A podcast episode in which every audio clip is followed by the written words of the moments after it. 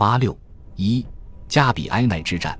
当安提柯让自己的军队在谜底休整之时，他满怀疑虑地回顾了帕莱塔西奈之战。他在作战中落败，而现在己方兵员数量也少于敌方。他的步兵方阵在与银盾兵初次交手之后便陷入崩溃，以后将会更加畏惧那支部队。安提柯在另外一场公开对阵中将会面临胜负难料的局面，而他或许根本就不需要去冒这个风险。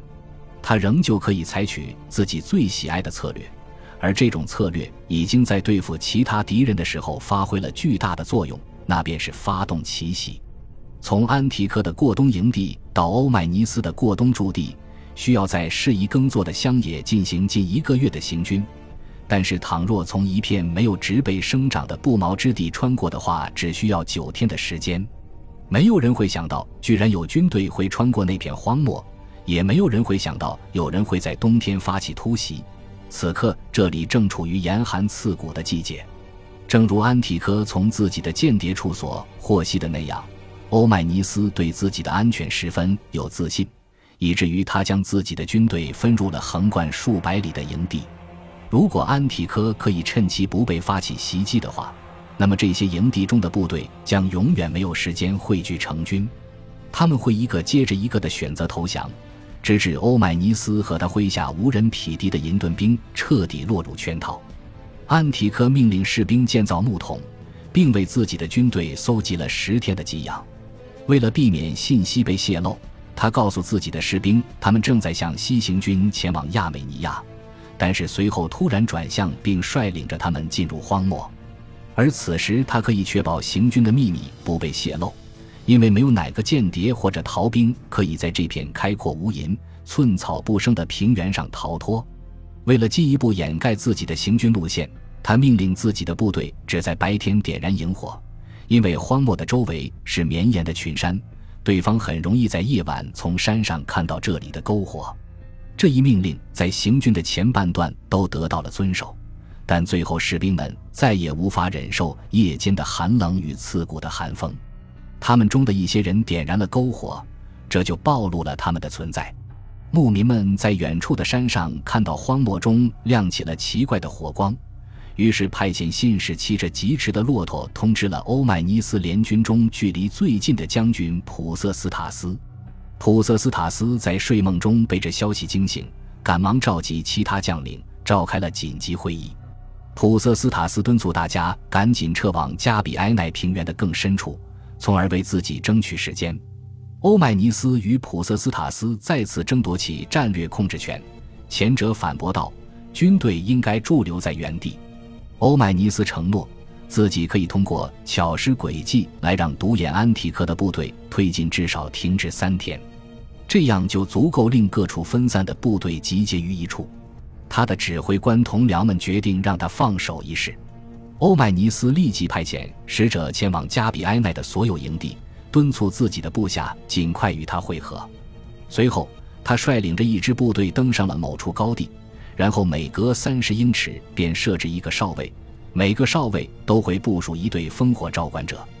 他们接到了命令，每晚都会升起火堆，让火堆持续燃烧数个小时，然后在黎明到来之时将火缓缓熄灭。就仿佛那是军队作战时的萤火一般。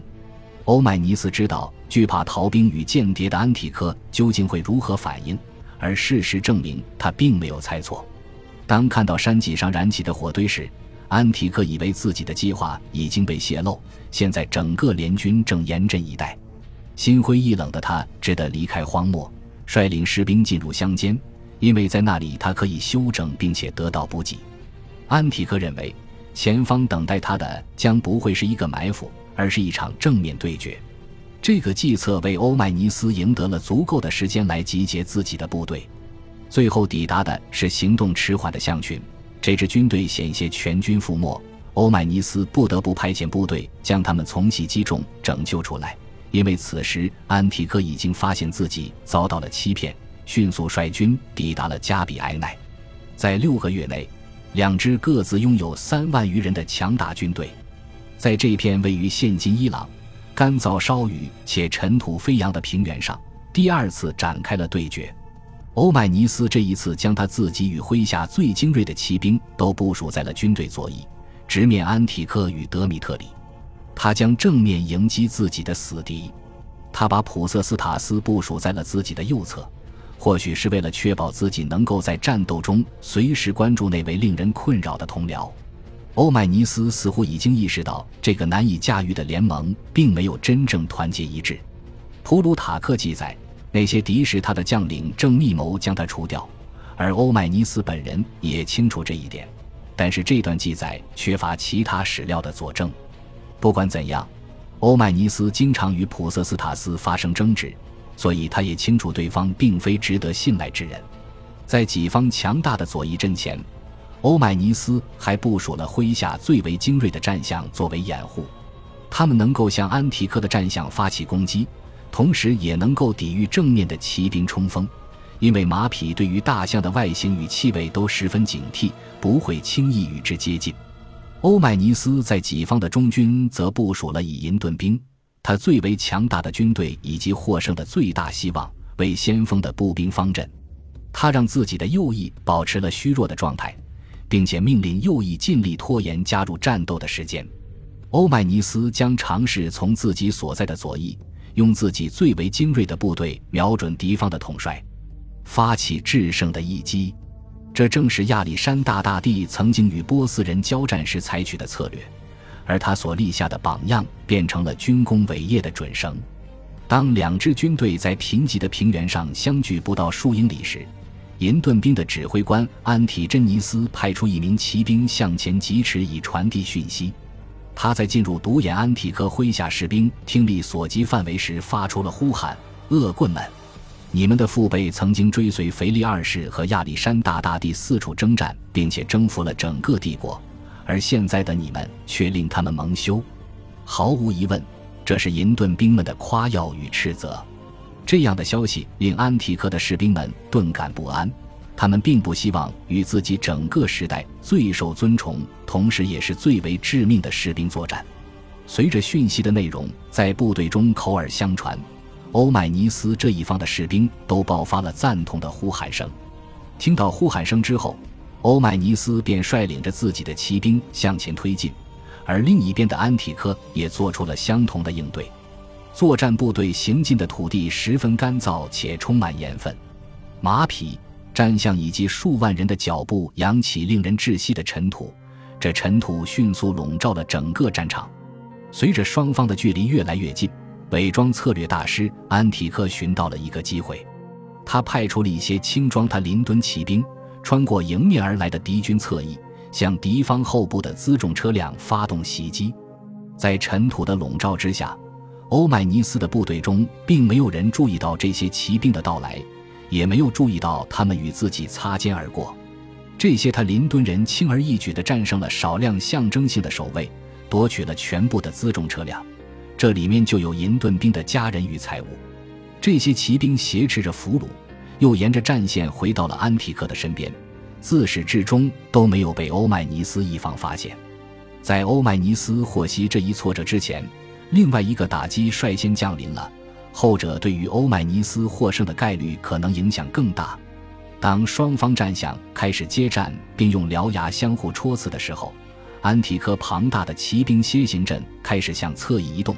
此时，欧迈尼斯却发现，紧挨着自己右侧的普瑟斯塔斯竟然率领着麾下的一千五百名骑兵脱离了战场。这要么是一种怯懦的行径，要么更可能是为了破坏欧迈尼斯的努力，并将他斩草除根的预谋之举。欧迈尼斯现在孤立无援，与自己的阵线断绝了联系，而麾下只有一小股精锐骑兵。作为一名桀骜不驯的属下。普瑟斯塔斯最终还是选择了一意孤行。透过回旋打转的尘土，欧迈尼斯在迎面而来的骑兵集群中发现了安提克的巨大身影。他现在拥有使出绝招的机会，可以通过一次无谓的冲锋，一举将敌酋斩杀。欧迈尼斯激励着自己的骑兵向安提克挺进，但是他麾下的人数太少，无法渗透敌阵，继而无法给他提供一个双人对决的机会。他拼死想要完成这项丰功伟绩，这制胜一机足以让他完成从希腊书记官到第二个亚历山大大帝的转变，却是那么遥不可及。在目睹己方领头战象倒下，感到自己所处侧翼正在崩解之后，欧迈尼斯便策马率领着自己的部队脱离了战斗，绕到了尚未与安提柯左翼交手的己方右翼。与此同时，用一贯的决心紧握着手中十八英尺萨里沙长矛的银盾兵们，正在中军不断向前推进。他们如同镰刀一般，深深地扎入了安提克的军阵，迅速迫使敌方步兵四散奔逃。最终，安提克的步兵彻底溃败。据迪奥多罗斯所述，这些银盾兵在没有一人阵亡的情况下，就造成了敌军五千人死亡。这或许言过其实，但毫无疑问，这些银盾兵注定要在并肩作战的最后一役中，再度证明他们自身的实力与勇猛无畏。普鲁塔克不禁赞美他们道：“他们仿佛就是战争中的剑儿，到彼时为止还未逢败绩，从未失手。”他们所有人都年逾花甲，很多人甚至已经年近古稀。他们是腓力二世与亚历山大大帝麾下士兵中最为年长者。由于他们的中军取得胜利，这场战争的结果再度成为未知数。欧迈尼斯试图召集自己麾下的骑兵，同时向普瑟斯塔斯发出讯息，要求他重新加入战斗。然而，普瑟斯塔斯赌气似的撤退到了更远的地方。躲到了附近的河畔。与此同时，欧迈尼斯取得胜利的步兵部队正在遭受安提柯骑兵的攻击。不过，这些步兵组成了一个中空的方形阵，所有的长矛一致对外。这种阵型对于那些毫不动摇的持矛者而言，便是坚不可摧的防御。他们沉着冷静，不露破绽，撤退到了河畔的安全地带，并在那里开始斥责普瑟斯塔斯擅自脱离了左翼。如果没有他的临阵脱逃，那么这场战斗明显将会取得胜利，而军队也将重新夺回自己的辎重。他们现在刚刚获悉了这一损失，并且为此悲痛不已。欧迈尼斯抵达河边的时候，天色已经渐晚。诸将又举行了一次指挥系统的秘密会议，而且和往常一样，众人的意见产生了分歧。欧迈尼斯还想来日再战，他麾下的步兵完好无损。大获全胜，虽然遭到了普瑟斯塔斯的背弃，但是他的骑兵与战象依然保持着良好的战斗力。整个联军看起来比安提柯拥有更多的胜算。然而，那些行省总督却想要撤回自己的辖地高地行省，弥补自己遭受的损失。在先前的战略冲突中，银盾兵们往往都会支持欧迈尼斯。